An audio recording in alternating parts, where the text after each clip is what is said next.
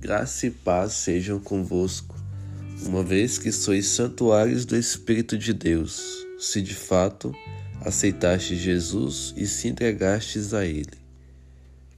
O verso-chave da mensagem de hoje está em 1 Coríntios, capítulo 3, versículo 16, que diz: Não sabeis que sois santuário de Deus e que o Espírito de Deus habita em vós?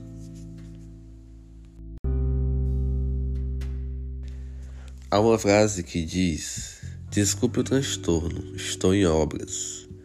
O sentido dela é o de desculpar-se por qualquer inconveniente, pois alguém está em processo de mudança, de transformação, e às vezes não consegue manter o controle, a paciência e a alegria que deveria. Mas o sentido que quero empregar aqui é que estamos de fato em construção, uma edificação palavra que é muito usada em nosso meio cristão. Estamos sendo edificados por tudo o que lemos, vemos e ouvimos, se isso é de bom proveito. Se não, em vez de sermos edificados pelo que lemos, vemos e ouvimos, estamos profanando o nosso corpo. Acaso não sabeis que sois santuário de Deus? Foi o que Paulo perguntou somos santuário de Deus, porque o seu glorioso Espírito habita em nós. E se ele habita em nós, temos o dever, a obrigação de edificá-lo cada dia mais, tendo como base, como fundamento, o nosso Senhor Jesus e a Sua palavra. Somos um santuário onde o Espírito de Deus habita. Precisamos cuidar dele. Tão necessário como edificar e zelar pelos templos de pedra é edificar a nossa vida e cuidar do nosso corpo.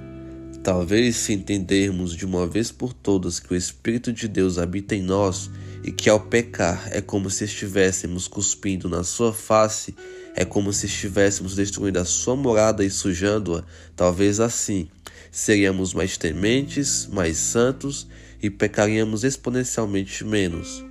Quem dera cuidássemos do nosso corpo como um santuário, igualmente cuidamos dele por beleza e vaidade. Quem dera nos alimentássemos espiritualmente com o que lemos, vemos e ouvimos, com zelo, vontade e prazer, como nos alimentamos para saciar nossa fome e sede por coisas desse mundo. Somos o santuário do Espírito de Deus se de fato ele habita em nós. O Espírito de Deus habita em nós. Deus habita em nós. Isso não lhe causa temor? Cuide do seu corpo, da sua mente e do seu espírito.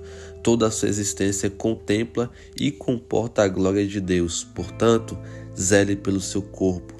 Não permita que a pornografia, a maledicência, a lascívia, a gula, a vaidade, o orgulho e todos os demais pecados profanem o santuário do Espírito de Deus, que são vocês. Sejam edificados e não destruídos pelos que vocês leem, ouvem e veem.